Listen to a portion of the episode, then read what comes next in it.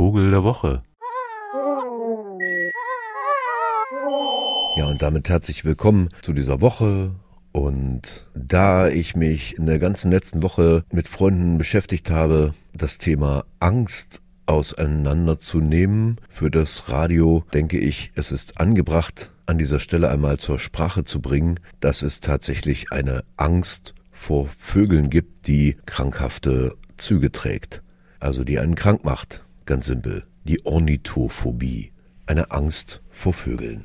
Erstmal sich beruhigen und, und dann drüber nachdenken und dann versuchen sie es einfach. Ja, vielleicht kennen Sie das. Angst vor Hühnern. Äh, kann ich nicht so ganz teilen. Äh, bei mir ist es eher so eine Art, na, ich will nicht sagen Abscheu, aber sowas wie Abneigung schon. Also diese weißen Hühner, die ich erstens auch völlig doof finde. Also blöd eben. Scharren auf irgendeinem Betonboden, drei Schritte zurück und gucken, ob der Wurm da ist. Hm. Und ansonsten finde ich sie eben auch recht hässlich. Aber nun soll das kein Plädoyer gegen Hühner werden. Ich habe ja keine Ornithophobie. Vielleicht ganz im Gegenteil, ich habe wahrscheinlich so eine andere Krankheit. Aber es gibt sie. Es gibt Angst vor Vögeln jeglicher Art tatsächlich. Meistens sind allerdings für die Betroffenen am schlimmsten Tauben und Hühner. Tote Vögel sind dabei genauso schlimm wie lebendige. Und die Erfahrungen sind dann oft sowas wie, sobald ich einen Vogel sehe, da bleibe ich wie versteinert stehen, bekomme totale Panik und will einfach nur, dass der tote Vogel verschwindet. Oft muss ich auch weinen, weil es für mich einfach zu schrecklich ist. Deswegen müssen dann meistens auch Freunde und so weiter die Vögel vor mir wegscheuchen. Manche rennen auch schreiend weg. Es ist total unterschiedlich, je nach Situation. Was natürlich dann schlimm ist, wenn Freunde, Familie und Bekannte mit Verständnis darauf reagieren. Der tut dir doch nichts, der fliegt doch wieder weg. Aber das bringt überhaupt nichts, einem solchen Menschen so etwas zu sagen. Ganz schlimm ist, wenn man dann diesen Menschen therapieren möchte und sie oder ihn zu den Vögeln hinzieht. Bei den meisten Menschen wird es dadurch nur noch schlimmer. Ausgelöst wird diese Angst meist durch einschneidende Erlebnisse mit Tieren. Manche haben auch die Vögel von Hitchcock gesehen. Mein Name ist Alfred Hitchcock und ich möchte Ihnen gerne etwas über meinen neuesten Film erzählen. Er handelt von den Vögeln und ihrer jahrtausendealten Beziehung zum Menschen. Sie werden ihn in Kürze in den Kinos sehen können, nicht nur in diesem. Ich hoffe sehr, Ihnen durch meinen Vortrag unsere guten Freunde, die Vögel, näher bringen zu können. Ihre Geschichte ist alt und ehrwürdig und von jeher war der Mensch eng mit der Geschichte der Vögel verbunden. Die Geschichte der Menschen und ihrer Freunde der Vögel ist voll von mannigfachen edlen Beispielen dafür, inwiefern diese Geschöpfe zur Verschönerung der Welt beitragen. Sie sehen es bereits an diesem gefiederten Hut aus der Zeit der drei Musketiere. Wie überaus stolz müssen die Vögel gewesen sein, dass man ihnen die Federn ausrupfte, um den grauen Alltag des Menschen zu beleben. Ursprünglich gab es viel mehr Vogelarten auf der Erde als heute. Davon starben einige aus. Der große Falke, die Wandertauben und der berühmte Dodovogel sind alle verschwunden. Das heißt, sie sind nicht eigentlich verschwunden. Sie wurden einfach ausgerottet. Aber Sie wissen ja, so ist die Natur nun mal. Der Mensch beschleunigt diesen Prozess nur, soweit es in seinen schwachen Kräften steht. Der Mensch und die Vögel sind verantwortlich für sehr viele Fortschritte in unserer Zivilisation. So inspirierten zum Beispiel die Vögel den Menschen zur Erfindung des Schießpulvers. Und ihre Geschwindigkeit wiederum führte zur Entwicklung der Schrotflinte. Liebenswerterweise hat der Mensch niemals vergessen, was er den Vögeln verdankt. Wir ehren unsere gefiederten Freunde auf mannigfache Weise. Wir stecken sie in Käfige und stellen sie voller Stolz in sämtlichen zoologischen Gärten aus. Und ohne Truthahn als Ehrengast ist das Weihnachtsfest ja kaum denkbar. Ich hege den Verdacht, dass sich mancher nicht darüber im Klaren ist, dass wir viele von unseren Hobbys ausschließlich den Vögeln verdanken. Die Entenjagd zum Beispiel. Einen Jagdkameraden auszustechen kann gewiss sehr reizvoll sein, aber der Vorrat ist ziemlich begrenzt. Sie haben hoffentlich nichts dagegen, wenn ich zwischendurch etwas esse, aber ich bin heute in Eile. Die Ausarbeitung des Vortrages war übrigens sehr erzieherisch für mich. Ich fühle mich den Vögeln jetzt sehr verbunden und ich kann wohl sagen, ich habe sie sehr lieb gewonnen, unsere Kleinen. Was wollte ich sagen? Ah ja, ich fühle mich den Vögeln jetzt sehr verbunden und es ist mir klar geworden, was sie empfinden, wenn... Na, ich esse jetzt doch noch nicht. Es gehört sich ja wohl kaum, wenn so viele zusehen. Die Vögel sind uns sicher sehr dankbar für alles, was wir für sie getan haben. Meinen Sie nicht? Ein wunderschöner Käfig, frisches Wasser, keine anderen Vögel, die ihn belästigen und nicht mehr dieses blendende Sonnenlicht. Au! Na nu, warum tut er das? Höchst merkwürdig. Was ist das?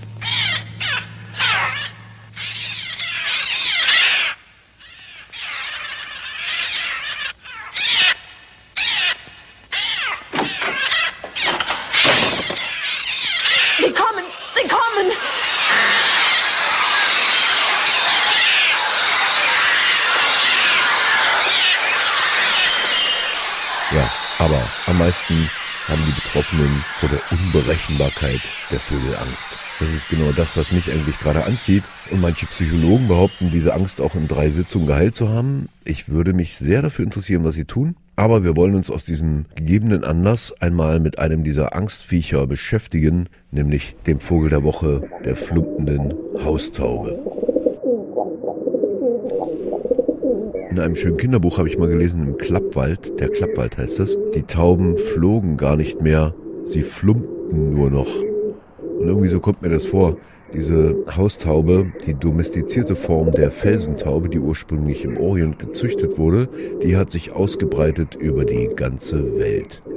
Die Brieftaube, die also ursprünglich zur Nachrichtenübermittlung eingesetzte Haustaube, die ist ja da noch das milde Abbild. Aber wir kennen die Straßentaube eher als verwilderte Form der Haustaube und damit bewohnt sie eben auch genau die kleinen Nischen, die kaputte Dächer so übrig lassen oder auch Ruinen. Und das erinnert sie wahrscheinlich an die frühe Herkunft der schönen Felswände, wo die Felsentaube als Koloniebrüter in Südeuropa zu finden ist und auch im Nahen Osten.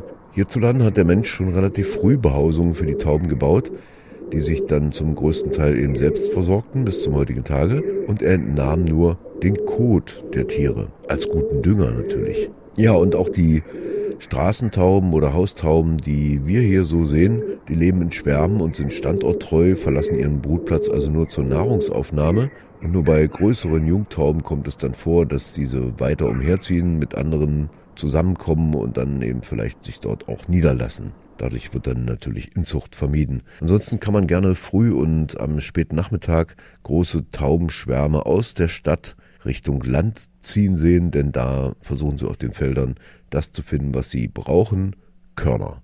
Heute existieren vermutlich weltweit über 800 Rassen, die sich im Laufe der Zeit entwickelt haben, können sich auch gut vermehren. Bis zu 20 Nachkommen im Jahr sind möglich, wenn das Wetter stimmt und so weiter in den entsprechenden wärmeren Zonen. Und natürlich haben auch Taubenzüchter einiges zu bieten, also dass so bestimmte Rassen, zum Beispiel die Hoch- und Kunstflugtauben, auf eben Kunststückchen gezüchtet sind, zum Beispiel die Wiener Hochflieger oder auf lange Flugzeiten, zum Beispiel die englischen Flugtippler mit Flugzeiten von über 22 Stunden.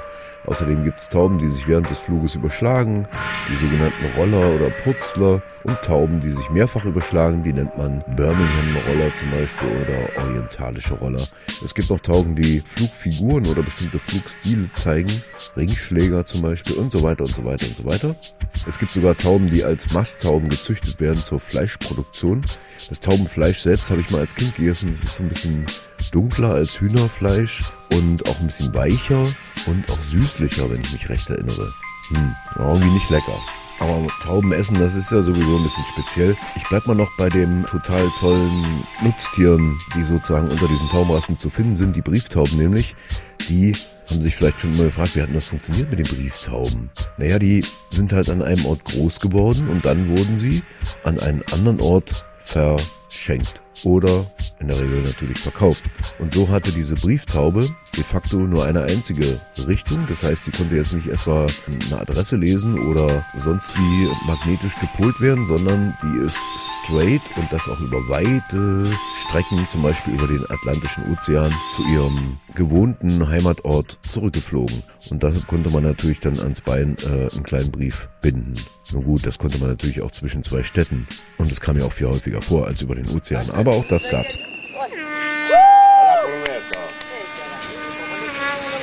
Olha aquilo abra, aquele caminhão. Olha, olha por aí.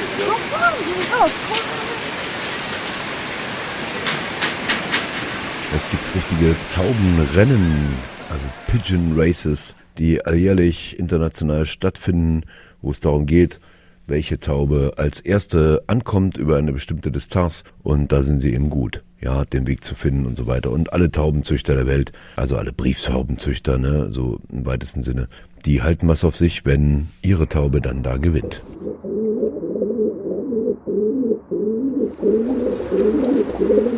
Das ist ziemlich charakteristisch für Tauben, dass die ein sehr inniges Haarverhalten zeigen. Also die sitzen oft in der Balzphase zusammen und turteln im wahrsten Sinne des Wortes, schnäbeln viel, putzen sich gegenseitig.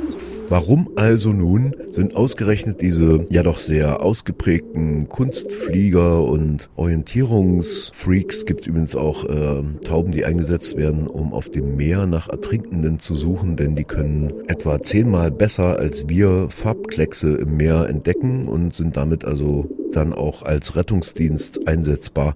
Also warum sind genau diese Vögel angstauslösend? Das ist doch eine gute Frage. So, wollen wir zu meinen Jungtauben gehen. Merke.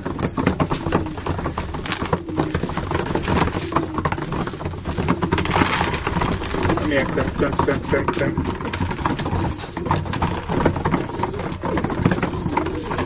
Merke. Weil sie möglicherweise doch ein bisschen größer sind als andere, recht häufig in der Stadt und auch recht nah kommen das heißt, die kennen ja den Menschen und deswegen gibt es, wenn sie mal in Südeuropa irgendwo, in Italien beispielsweise, Spanien, auf einem größeren Platz in einer alten Stadt waren, dann werden sie wissen, worüber ich rede. Da sind die Tauben also ohne jede Distanz unterwegs und fliegen einem schon mal so zwei Zentimeter am Kopf vorbei und sind überhaupt sehr viele. Also das ist der nächste Faktor, so ein Schwarmvogel, Hitchcock und so weiter, nicht wahr? Sie wissen schon, viele Vögel haben auch Schnäbel und Krallen und sind dann irgendwie auch bedrohlich, möglicherweise. Vor allem aber sind natürlich die Haustauben als fliegende Ratten bekannt. Das heißt, sie nisten eben, ich hatte es ja schon erwähnt, gern auch in so Abrisshäusern oder in so Bodenkammern oder in zumindest hygienisch nicht ganz einwandfreien städtischen Nischen. Und da gibt es eben leider nicht nur Tauben, sondern auch Ungeziefer, was sich bei den Tauben gern einfindet. Und ein Tierchen hat es geschafft, die Verbindung perfekt zu machen. Und dieses Tierchen, das habe ich mal in meiner Wohnung erlebt, das kann tatsächlich zur Ornithophobie führen, denn das ist gar nicht so klein. Ich bin eines Morgens aufgewacht mit einem Marienkäfer neben mir im Bett und einem sehr dicken Unterarm, bis ich merkte, dass der Marienkäfer kein Marienkäfer ist, sondern eine vollgesogene Taubenzecke, etwas größer sogar als Marienkäfer. Und dann habe ich die Wohnung abgesucht und hatte mitbekommen, dass äh, diese leicht durchsichtigen Taubenzecken ganz platt an der Wand, konnte man die Beine durchsehen, ganz langsam liefen und die wiederum übertragen böse Krankheiten. Bekannter von mir ist in Leipzig genau wegen eines Bewohnens einer Dachwohnung querschnittsgelähmt. Das heißt, Enzephalitis gehört zu den Krankheiten, die diese Taubenzecke übertragen kann. Und wenn eine Taube, wie bei mir damals, bei einer Dachreparatur eben eingesperrt wird und stirbt, dann verlassen diese Zecken den toten Taubenkörper und suchen sich das nächste warme Ding. Und das war ich dann. Ja, so viel zur potenziell tatsächlich realen Gefahr, die von Tauben ausgeht die sind doch nicht so unschuldig, wie man immer denkt, wenn man sie geneigt ist zu verteidigen. Aber das bin ich ja gar nicht. Ich finde die jetzt auch nicht so toll. Aber ich finde es natürlich auch nicht toll, wenn die vergiftet werden. Oder doch? Nein, der Vogel der Woche, die Haustaube.